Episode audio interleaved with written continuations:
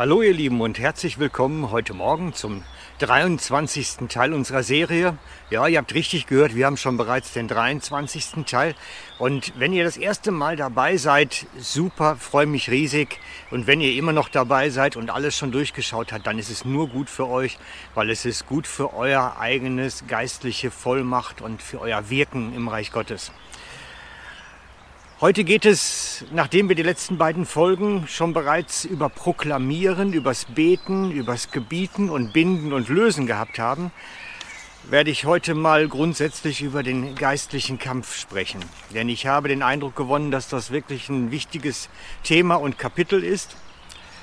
Der, wir treten nämlich beim Gebieten, beim Binden und Lösen, beim ähm, Proklamieren in den Dienst ein, in, in der unsichtbaren Welt.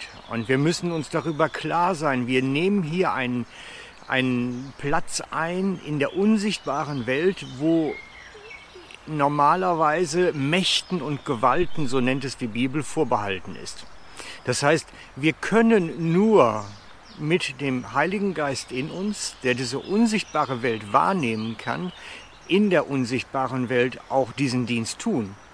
Das heißt, wenn du für Angehörige betest, die ungläubig sind, damit sie Jesus finden, und du möchtest sie dem Satan wie entreißen und dem Vater ans Vaterherz ziehen, dann ist das ein Kampf in der unsichtbaren Welt.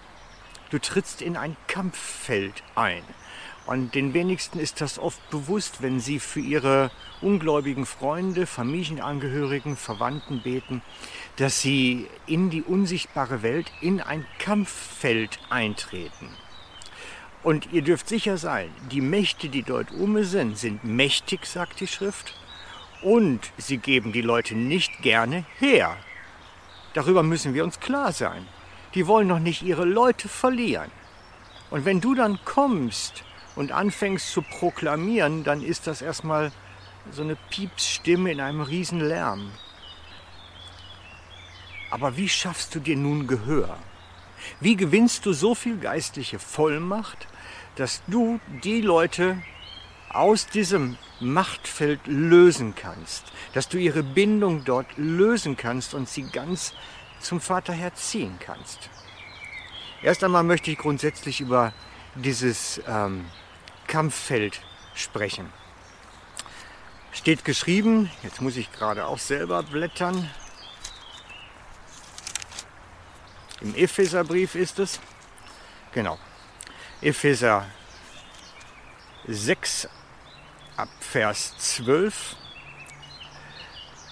Wir haben nicht gegen Fleisch und Blut zu kämpfen, sondern gegen Fürsten und Mächtige, nämlich gegen die Herrscher der Welt, die in der Finsternis dieser Welt herrschen und gegen die bösen Geister in himmlischen Regionen. Das heißt, es geht wirklich konkret um die unsichtbare Welt. Es geht darum, dass in der unsichtbaren Welt Kräfte und Mächte und Gewalten unterwegs sind, dass es dort Fürsten gibt und noch viel mehr. Und wir anfangen, gegen diese zu wirken. Und darüber sind die not amused. Die sind gar nicht glücklich darüber, wenn du anfängst, da plötzlich Sachen zu machen. Und darum ist denen ihre Reaktion ganz oft, eigentlich fast immer, dass sie erst einmal euch angreifen dann. Das heißt, wenn du anfängst, für deine verlorenen Familienangehörigen zu beten, dann wird der Böse dich angreifen, damit du Ruhe gibst damit du aufhörst. Er will dich entmutigen. Er wird dir Knüppel zwischen die Beine werfen. Und darum müssen wir verstehen, wie der Feind uns angreift. Wir müssen das richtig einsortieren. Denn so wie wir den Heiligen Geist losschicken, um in die Gedankenwelt von anderen Menschen hineinzuwirken, in die Träume hineinzuwirken, in ihr Denken hineinzuwirken, in ihr Fühlen hineinzuwirken, so kommt der Böse und wirkt auf der gleichen Ebene in unser Leben hinein. Er versucht in unsere Gedanken hineinzukommen, in unsere Träume hineinzukommen, in unsere Gefühle hineinzukommen und versucht uns zum Aufhören zu bewegen, zum Entmutigen. Und wir müssen uns diesem erwehren. Denn sobald wir beginnen, in dieses Kampffeld einzutreten, sobald wir beginnen, für Menschen zu beten, um sie frei zu bekommen vom Bösen, werden wir gleichzeitig selber ins Kampffeld geraten und uns verteidigen müssen gegen diese Mächte und Gewalten, gegen die eigenen Sachen. Wir müssen also auf unsere eigene Gedankenwelt achten, sie schützen. Auf unsere eigenen Gefühle achten, sie schützen. Wir müssen genauso, dass, wenn solche Gedanken dann kommen, der Entmutigung, Gedanken, die offensichtlich vom Bösen sind, müssen wir sie von uns weisen. Sie dahin schicken, wo der Herr Jesus sie hinbeordert hat. Wir müssen diese Gedanken von uns weisen im Namen Jesu. Sie haben nichts in uns verloren. Gedanken der Entmutigung haben nichts bei uns verloren. Sie gehören nicht zu uns, zu unserem Leben.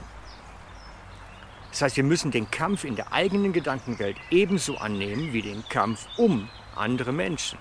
Wir dürfen das nicht unterschätzen. Der Böse gibt nicht seine Leute freiwillig her.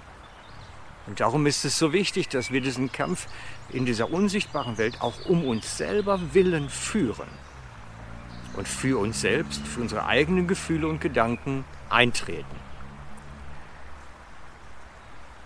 Wir haben, wir können das ganz gut sehen. In der, in der Apostelgeschichte gab es eine Situation, dass Leute, die nicht in geistlicher Vollmacht waren, nicht im Dienst Jesus standen, dass die versucht haben, jemanden geistlich zu befreien, ihm Heilung und Heilung im Namen Jesu zukommen zu lassen. Aber sie hatten keine Autorität. Die Geschichte steht bei der Begebenheit Paulus in Ephesus. Das ist Apostelgeschichte 19, Abvers, eigentlich nur der Vers 13. Ab Vers 13 müsste man sagen, ja. Einige der umherziehenden Juden aber, die Beschwörer waren, versuchten den Namen Jesu zu nennen über denen, die böse Geister hatten und sagten, wir beschwören euch bei dem Jesus, den Paulus predigt. Es waren aber sieben Söhne des Juden, eines Juden mit Namen Skevas, eines hohen Priesters, die das taten.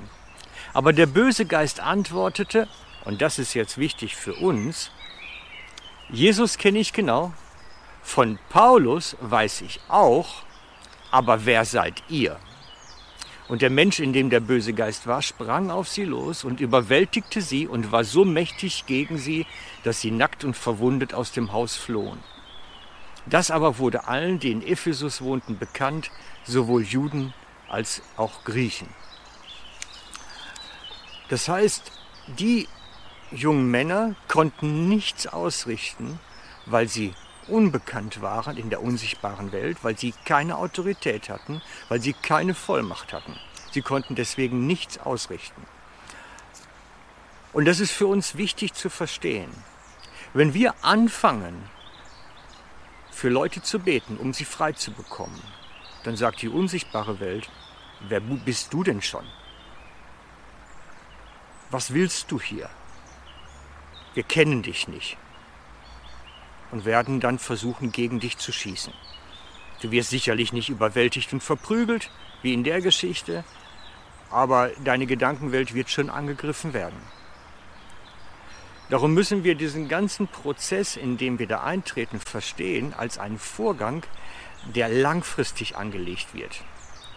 Man schafft sich Vollmacht und Autorität in der unsichtbaren Welt und einen Ruf und einen Namen, indem wir kontinuierlich dranbleiben, in der Gedankenwelt dem Bösen widerstehen, wenn er kommt, uns versuchen will, dem widerstehen, das Erkennen, dem entgegensprechen, indem wir den Kampf annehmen und unsere Schlachten führen, sammeln wir nicht nur Erfahrung, sondern auch Vollmacht in der unsichtbaren Welt.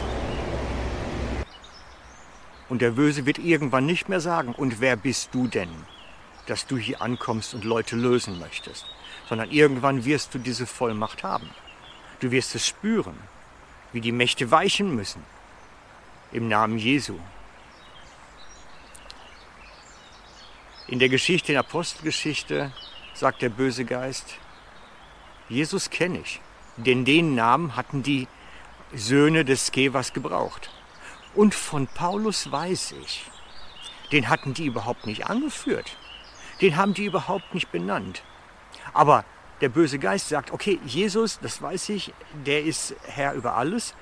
Und von Paulus, das wissen wir auch. Aber wer seid ihr denn? Und ich mache dir Mut, wenn du anfängst, den Kampf aufzunehmen, du wirst nicht sofort Siege sammeln. Du wirst nicht sofort die Siegestrophäe einhamstern und Pokale in den Schrank stellen können für deine geistliche Kampfführung. Aber du wirst in der unsichtbaren Welt dir einen Ruf erwerben. Du wirst dir Anerkennung erwerben. Du wirst deine Schlachten schlagen und irgendwann auch gewinnen. Irgendwann wirst du die Autorität haben. Das kommt nicht von heute auf morgen. Das braucht unterschiedlich lange. Aber je mehr Schlachten du führst und je mehr Kämpfe du annimmst, in deiner eigenen Seele, in deiner eigenen Umfeld, um deine Gedanken oder um die Gedanken anderer, je mehr Schlachten du führst,